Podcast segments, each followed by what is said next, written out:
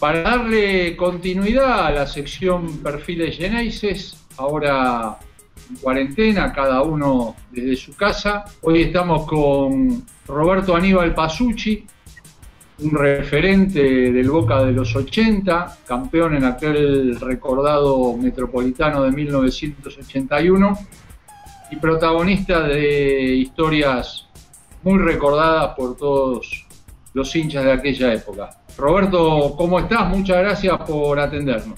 Hola Marcelo, ¿cómo estás? Aquí confinado, ¿no? En casa, cuidándonos y esperando que pase esta cuarentena.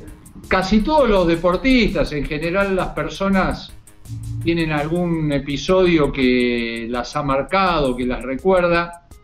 En tu caso sabemos que es aquella famosa infracción contra Ruggeri, pero el hincha de Boca, sobre todo el que no te vio jugar, eh, debe saber que antes de eso hubo una larga campaña en Boca, son casi 300 partidos contando oficiales y amistosos, hay 25 goles, algunos importantes, y una particularidad, en una época en la cual se enumeraban las camisetas del 1 al 11, los titulares arrancaban con esos números, o prácticamente usaste todo. Yo creo que te faltó el 9, porque hay que decir que el 1 también lo usaste en una oportunidad. También lo usé en cancha de River, eh, lo expulsaron a Gatti y no había cambios y faltaban 10 minutos para terminar partido y fui al arco.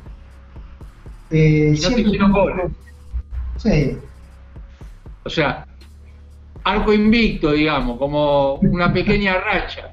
No me hicieron goles esos 10 minutos.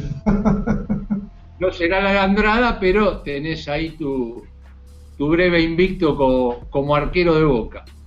Vos sabés que eh, me decía Gatti con respecto a eso de las camisetas, de jugar en todos los puestos. Me decía, vos tenés que ponerte firme en una posición para consolidarte, porque si no, nunca te vas a consolidar, siempre vas a hacer relevo. Y yo le dije, vos sabés que es la forma de, de querer al fútbol. A mí el fútbol me gusta en cualquier lugar de la cancha y lo quiero expresar así. Yo me adaptaba dentro de mi posición de volante marcador o de jugador marcador a cualquier posición, tanto por derecha como por izquierda, tanto un poco más adelante como un poco más atrás. Y me resultaba apasionante poder jugar. Entonces era el amor que yo tenía por el fútbol. Y dije, loco, tenés razón, pero quiero tanto al fútbol que en cualquier lugar de la cancha voy a jugar. Y hasta jugué de arquero. Hay que recordar que en las divisiones inferiores, vos las hiciste en Vélez, eras un volante más bien ofensivo, con llegada. Era 10, jugaba con la número 10 en la espalda, era el volante por izquierda, en aquel momento era 8, 5 y 10. Y el 10 no era un enganche, era un volante carrilero con llegada a gol y con mucho trabajo de recuperación en la mitad de la cancha. Yo lo que tenía era el perfil cambiado. Jugaba, como yo soy derecho, jugaba con la pierna derecha al revés y enganchaba para adentro y me resultaba fácil para definir, jugar por el carril izquierdo. Entonces me formé en ese lugar, como un número 10 volante carrilero. Y hay unos pocos partidos eh, en Platense, cuando asciende Platense, en el 76, y después vas a Flandria. Sí, correcto. Ahí es donde se produce el cambio de posición. Ahí se produce el cambio de posición, sí, exactamente, porque eh, yo siempre seguía insistiendo en querer jugar como un número 10, carril por izquierda, y evidentemente en Vélez ya no me dio, por eso quedé libre, en Platense no me dio, por eso también estuve un año, y recalo en Francia también intentando jugar en esa posición. Y el que jugaba en Flandria era el Pacha Castro, Car Castro, un 10 barbudo que espectacular, era un crack que después fue jugar Argentina Junior con Maradona. No, es una campaña esa de Flandria muy buena que está ahí arrimando al puesto de ascenso en lo que era la vieja primera vez. Sí, sí, salimos tercero. Salimos tercero. Al final terminamos saliendo tercero.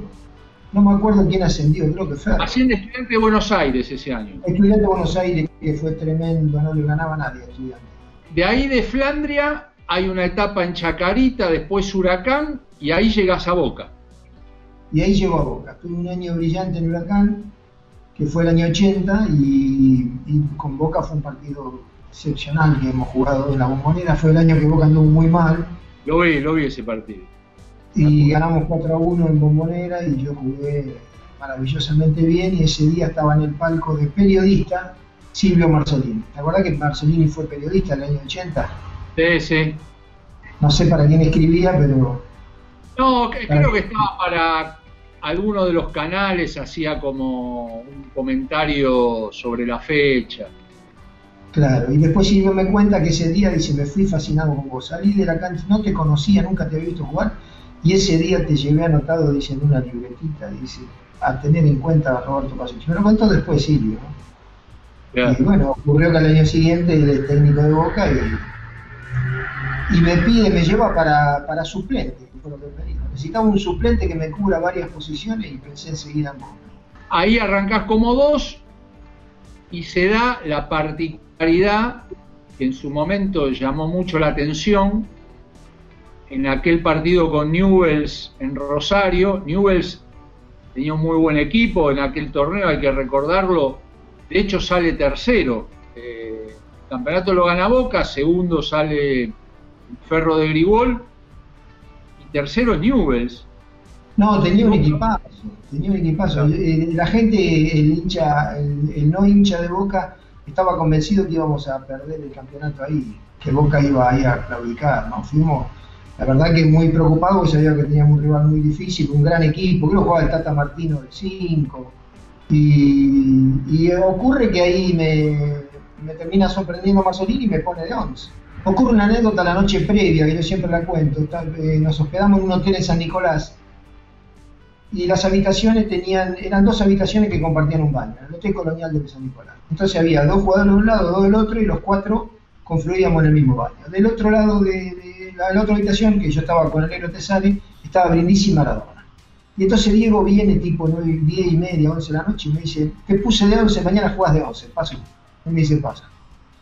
Digo, déjate joder, con la 11. Para cómo el 11 era el mono Perote, que estaba afiladísimo. Y mañana juego con la 11 y vos, vos, vos haceme caso a mí. El técnico acá soy yo. Por supuesto que era una chanza, ¿no? Marzolini había hablado con él y le dijo, mira, estoy pensando en poner a Pasucci de 11 para marcarlo a Roque Alfaro, hacerle un hombre toda la cancha. Si le anulamos a Roque Alfaro, vos vas a tener aún más libertad para jugar. Ellos no van a tener juego y se van a poner nerviosos. Entonces Maradona le dijo, sí, me parece bárbaro, dale. Entonces otro día Marzolini me llama a la mañana en el desayuno y me dice, vas a jugar hoy con el número 11, marcando a Roque Alfaro. Y bueno, y ahí yo salí a hacer el trabajo que tenía que hacer, lo hice muy bien no jugó Roque Alfaro y con tanta suerte para mí que en el final del partido terminó hasta metiendo el segundo gol. Claro, que, lo haces ingresando por la derecha, como siete, digamos. exactamente. Roba una pelota en el medio, mete una diagonal y me voy por la derecha y ya voy a la al Loco Sánchez y define. Y, no, el Loco Sánchez era el arquero de Newell. Loco Sánchez era el arquero. Loco Sánchez era el arquero. Cuando fui empezamos a trabajar en Boca en el 2013 ahora, él estaba de entrenador de arquero en Boca y me dice, justo a mí me tenía que venir a hacer un gol, no hiciste un gol en toda tu carrera, me dice, me venía a hacer un gol a mí. Hiciste algunos goles, lo que pasa es que en ese justo eludís al arquero además. Encima lo eludo con, con sutileza.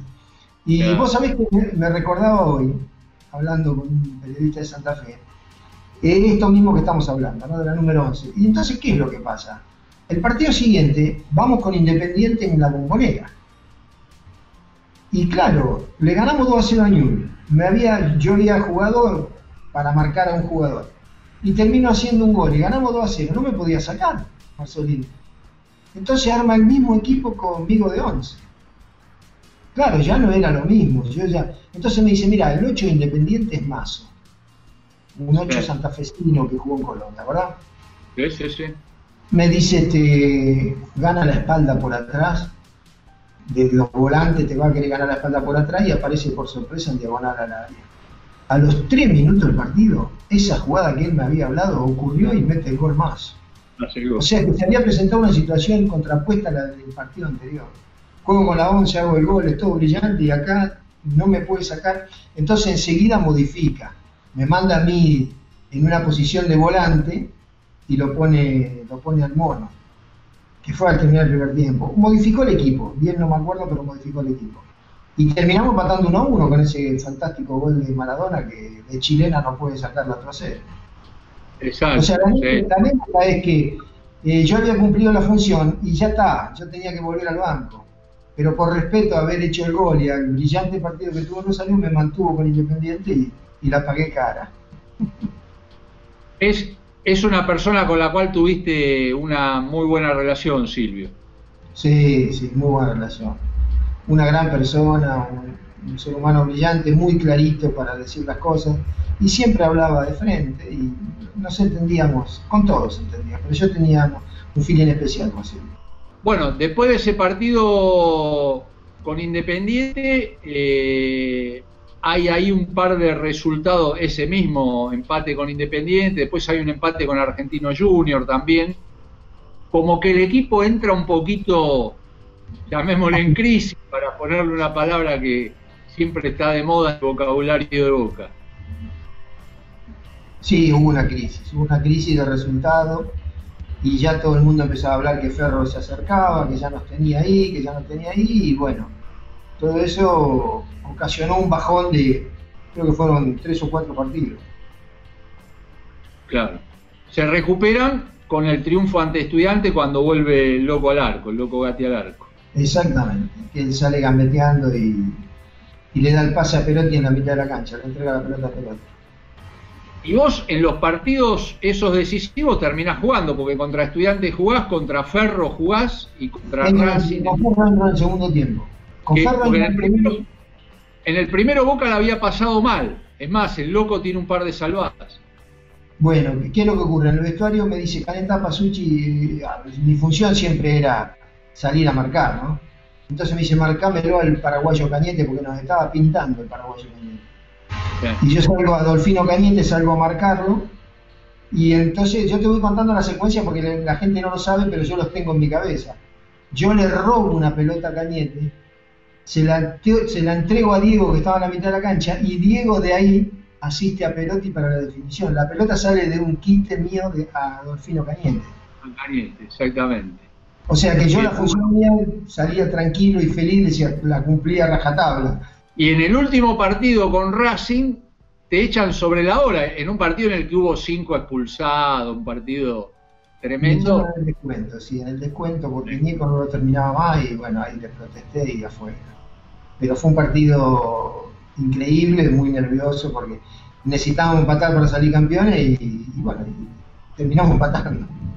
Sí, exacto. Lo que hay que contar también es que en aquella época, yo no sé si no, no fue récord, ese Boca del 81, seguramente por la necesidad también de conseguir recursos para pagar el pase y el contrato de Maradona, juega una cantidad de amistosos impresionante. En el año Boca termina jugando 68 partidos. O sea, ustedes jugaban, eh, no, había Copa Libertadores, pero jugaban entre semanas siempre prácticamente. Y nosotros terminaba el partido Marcelo los domingos y sabía que de ahí íbamos a Seiza. No íbamos a casa. Y te jugábamos el miércoles, por ejemplo, un miércoles en el Parque Príncipe con el Paris Saint Germain, después al otro miércoles con el Zaragoza en Zaragoza, me acuerdo que el 9 era Valdano cuando enfrentamos a Zaragoza, y que ahora te iba a contar una anécdota de Zaragoza. Y después fuimos a África, a Costa de Marfil, y jugamos un cuadrangular martes y jueves. O sea, había semana que hacíamos dos partidos entre la semana, y había semana que hacíamos un solo partido, pero más allá del partido, eran las 12 horas de ida y 12 horas de vuelta en el avión, que yo le tenía pánico al avión. Llegábamos hecho percha, ¿viste? En lo de Zaragoza es uno de los primeros amistosos. Nos lleva Minguela, un empresario que creo que fue el que lo llevó después Maradona al Barcelona, ¿no? Exacto. Minguela era el que hace la gira. Y hacía, llevábamos un mes y medio de torneo y íbamos a jugar con Zaragoza. O sea que fue el segundo partido amistoso a Europa, el primero o el segundo, no importa, pero era de los primeros. Y yo llevaba, no llevaba tres meses Jugamos con el Zaragoza, yo no podía creer lo que estaba viendo. Nadie me pegaba una patada, venían a chocar y levantaban el pie. Yo dije, esto es una joda, dije yo, viste que nosotros acá tenés que andar mirando para todos lados porque te la ponen en cualquier momento. Entonces, claro, me agarré el medio y me advertí, si nadie me tocaba, nadie me quitaba, nadie me pegaba, nadie nada. Manejé el medio a la perfección. Diego tuvo un partido brillante, entonces termina el partido Nos bañamos y me subo al micro. Cuando subo al micro viene Miguel atrás, atrás mío. Me dice, quiero hablar contigo. Hombre, el presidente Zaragoza está enloquecido contigo. Me dice, ¿quieres quedarte? Ya si me dices que sí, hacemos todo y te quedas Zaragoza. Le digo, pero vos estás loco. Digo, hace tres meses que estoy en Boca. Soy hincha de Boca. Me, quedo ni de casualidad vengo acá.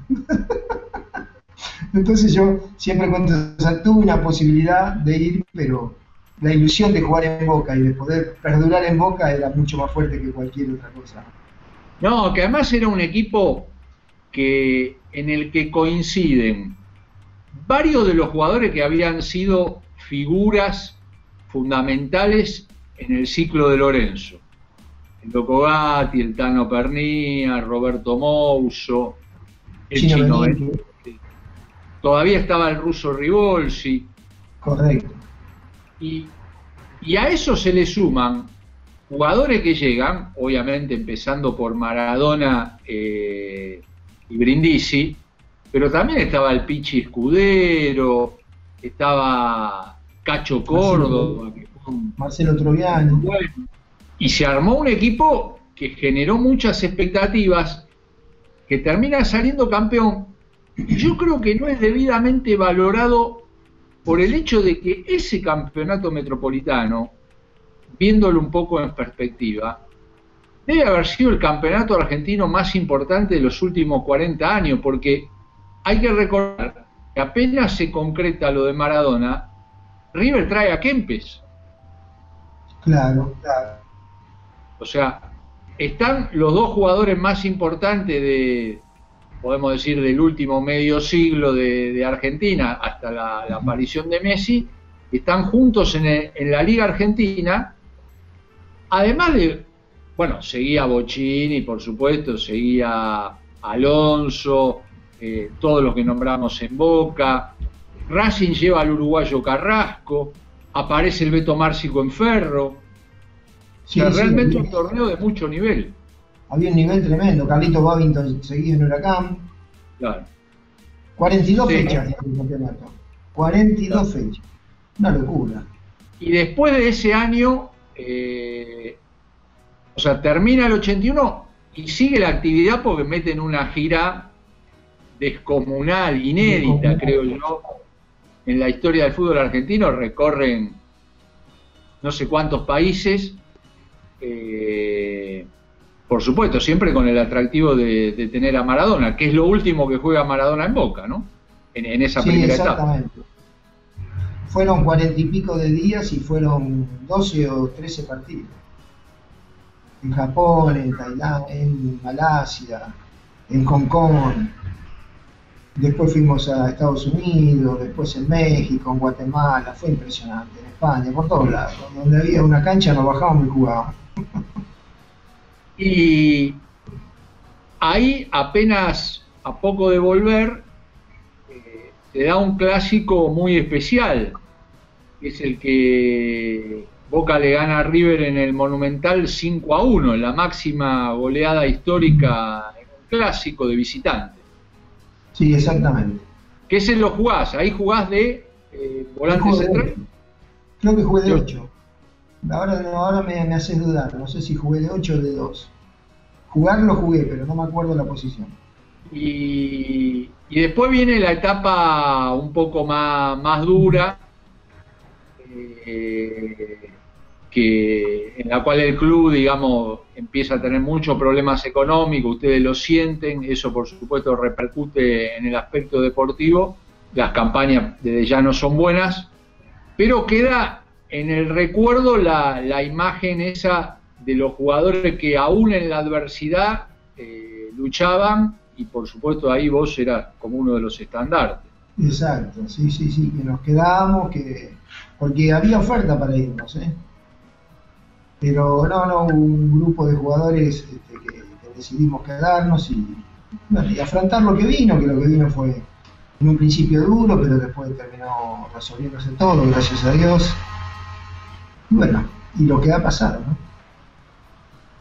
Bueno, Roberto, nosotros te, agradecemos mucho este tiempo que nos has dado y para cerrar, que es una pieza habitual de, nuestra sección, nos has contado muchas anécdotas, pero seguro te quedó alguna si podés agregar como para darle el, punto de cierre a esta entrevista. Eh, tal vez eh, cuando viajamos a Costa de Marfil, que íbamos a jugar el torneo martes y jueves, me tocó sentarme con Diego Maradona en el avión, íbamos juntos. Y cuando apagan las luces que todos duermen, él no podía dormir y me dice, che, paso, no puedo dormir. Dice, la verdad que estoy sufriendo mucho. ¿Qué te pasa, Diego?